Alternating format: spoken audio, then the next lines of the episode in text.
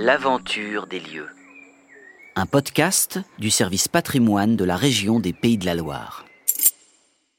À l'inventaire, on ne protège pas à proprement parler. On garde trace. C'est à ça que sert l'inventaire. C'est une mémoire du territoire à un moment donné.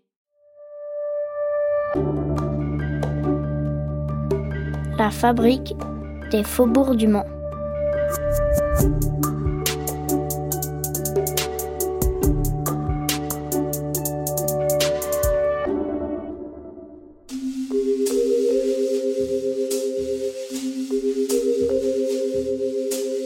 La rivière Sarthe est un élément central du Mans. Le rapport entre la ville et son cours d'eau a grandement évolué au fil du temps.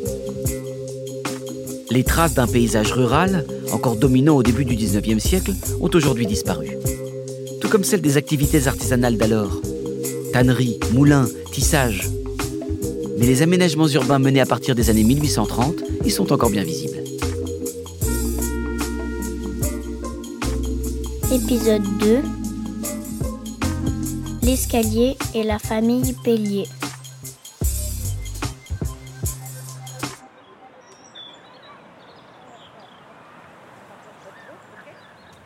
Comme la plupart des villes, Le Mans se développe aux abords d'un cours d'eau qui permet, dès le Moyen Âge, d'avoir des ateliers qui se développent, des marchandises qui transitent euh, sur l'eau.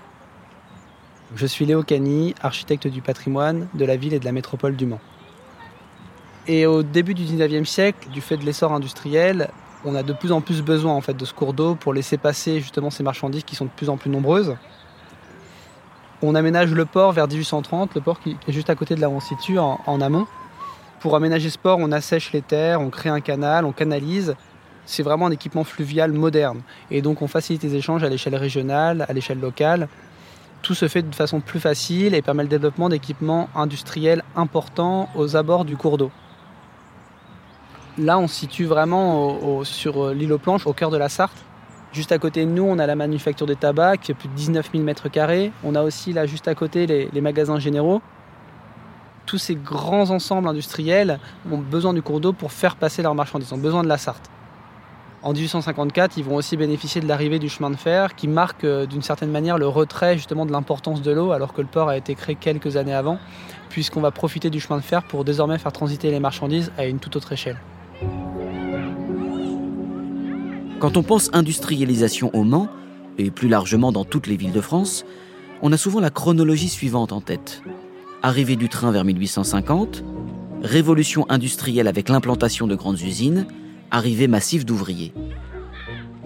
Mais c'est plus complexe que cela. Avant le 19e siècle, on a déjà ici, aux abords de la Sarthe, les prémices de l'ère industrielle, puisqu'on a des petites manufactures, des petits ateliers. On a le même phénomène de l'autre côté de la ville, quartier Sainte-Croix, où là-bas, par contre, les traces du passé industriel sont beaucoup moins visibles. L'étude d'inventaire, amorcée à Sainte-Croix, rappelle que c'est dans ce quartier que se sont implantées la plupart des premières usines mancelles au début du 19e siècle. Et qu'elles n'ont pas attendu l'arrivée du chemin de fer pour se développer, même si cela les a fortement aidées. À la fin du XVIIIe siècle, Sainte-Croix, c'est un territoire rural euh, réputé pour ses vignes et dont les terres sont majoritairement la propriété des communautés euh, religieuses locales. Marie Ferret, chercheuse de l'inventaire au service patrimoine de la région des Pays de la Loire, retrace l'histoire de cette ancienne banlieue. À la Révolution, tout change, comme on l'a déjà évoqué pour Saint-Pavin-des-Champs d'ailleurs, avec des mutations de propriété. Euh, Du coup, ces terres rurales, elles deviennent la propriété de laïcs qui vont pas en avoir le même usage. C'est là que commence une première phase d'urbanisation, en 1810-1820, euh, portée par des nouveaux propriétaires, qui sont en fait des grandes familles, euh, des magistrats, des rentiers, qui passent d'hôtels particuliers médiévaux dans la vieille ville assez exigus à des demeures entourées de parcs, euh, euh, aux gabarits très imposants, aux portes du Mans, sur la commune de Sainte-Croix. Puis, en 1830-1840, il y a une deuxième phase d'urbanisation euh, avec les industriels. Ils y construisent des usines, des usines de bois, de conserverie, de taille de pierre, de fonte, etc., avec des maisons patronales à proximité. Parce que c'est une période où, évidemment, on habite là où on travaille. C'est le cas par exemple des Luçons, rue Herpel, euh, des Carrel et des Fouchés, rue Toré, rue Saint-André, ou encore euh, euh, des Bollés, avenue Paris, qui deviendra par la suite avenue Bollé. Ou encore des Pelliers, rue de la Mariette. Du coup, Sainte-Croix devient au XIXe siècle un quartier où vivent les familles influentes. Elles se fréquentent, forment des cercles, notamment au sein de sociétés philanthropiques et savantes. Ces grands patrons élus sont aussi membres de conseils d'administration, membres de la Chambre du commerce du Mans. Ce sont vraiment des industriels qui investissent aussi dans le foncier sur l'ensemble des faubourgs et du coup qui participent grandement à l'urbanisation de la ville. C'est notamment grâce à ce réseau d'influence que se tiendra au Mans le premier Grand Prix euh, de course automobile en 1906, qui annonce la naissance des 24 heures en 1923 les 24 heures du Mans, ce qui permet à nos âges volants de montrer leur ardeur et leur force en s'attendant sur un tour de cadran.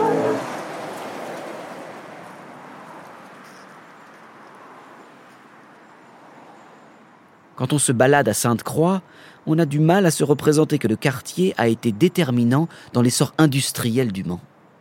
On y voit des maisons cossues, généralement entourées de grands jardins. Elles bordent l'avenue Bollé, les rues Chanzy, de la Mariette, Albert Ménian et Prémartine. Mais aucune trace d'usine dans le paysage urbain d'aujourd'hui.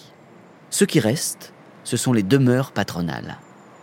Nous sommes dans la partie ouest de l'avenue Bollé et euh, on voit ici une imposante demeure qui a appartenu à la famille Pellier.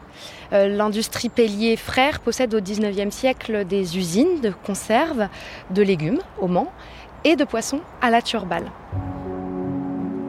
Pour un chercheur de l'inventaire, il est essentiel de pousser les portes de certaines maisons qui sont incontournables pour comprendre l'histoire d'un quartier.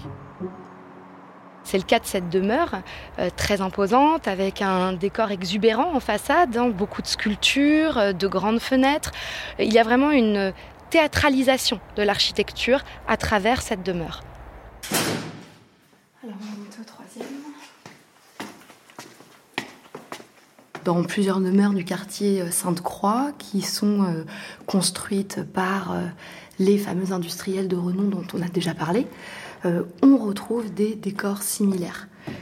Et c'est le cas de, l'escalier de la demeure Pellier, avenue Bollé, où, nous nous trouvons.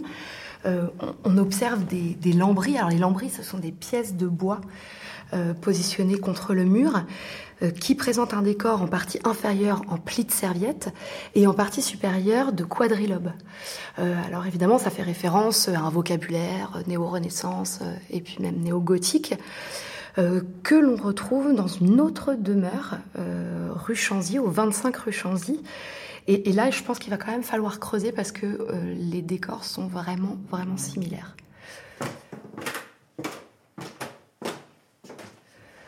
Ensuite, au niveau de la rampe de l'escalier, moi j'ai le sentiment qu'au niveau de la facture, au niveau des type de décor. On se rapproche beaucoup euh, de l'escalier de l'hôtel euh, particulier dit Singer, euh, parce qu'il a été bâti par Jérémy Singer, qui était le, directeur des mutuelles du Mans. et là, pour le coup, l'escalier de l'hôtel Singer, on a des éléments. On connaît les, les menuisiers qui l'ont fait. Donc, à nouveau, il va falloir qu'on creuse pour la demeure de l'avenue Bollé, parce qu'il se peut que ce soit les mêmes. Mais dans un premier temps, j'aimerais bien trouver l'architecte de cette maison. Direction, la salle de consultation des archives départementales. Pour dépouiller les actes notariés de la famille Pellier. Et y trouver le nom de l'architecte de cette demeure avenue Bollé.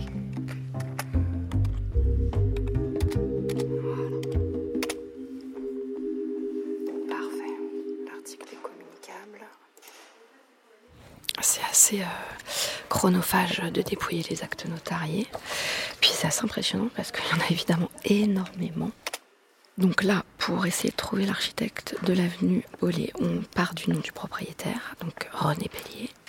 Et en enchaînant trois registres qui nous apportent tous euh, des infos différentes, on peut identifier l'ensemble des actes notariés qui concernent René Pellier. Mais bon, on en a plus d'une trentaine. Donc euh, on va falloir tous les consulter pour euh, essayer de reconstituer le puzzle. En dépouillant les actes notariés de l'industriel René Pellier, Marie Ferret en trouve enfin un qui concerne la demeure avenue Bollé. Alors on peut lire que la maison doit être construite dans les 18 mois et avoir une valeur de 80 000 francs minimum. Dis c'est quand même une grosse somme pour l'époque. C'est Gustave et Emma qui achètent pour leur fils René Pellier le terrain. Donc c'est pas René Pellier lui-même. Ah, et ça c'est intéressant, il est dit qu'ils sont domiciliés au 25 rue Chanzy, mais c'est la maison avec les mêmes lambris que ceux de l'escalier de l'avenue Bollé. Donc ça colle. Dans un autre registre, la chercheuse trouve l'acte de vente de la maison rue de la Mariette.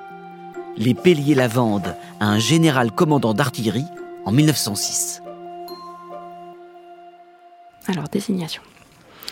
Une propriété située au mort rue de la Mariette, numéro 34 et 34 bis. Cette propriété comprend premièrement un bâtiment en façade rue de la Mariette, numéro 34 et 34 bis, renfermant la maison d'habitation distribuée au rez-de-chaussée d'un vestibule, petit salon, grand salon, bureau, salle à manger, office, cuisine, lingerie et un jardin d'hiver. Premier étage, palier, cage d'escalier, un corridor, trois chambres à coucher. C'est quand même grosse demeure. Hein. Une salle de bain. Bon, il va vraiment falloir que je rentre dans cette maison rue de la Mariette. Au fait, et l'architecte? Par contre, j'ai rien trouvé sur l'architecte de la maison de l'avenue Bollé.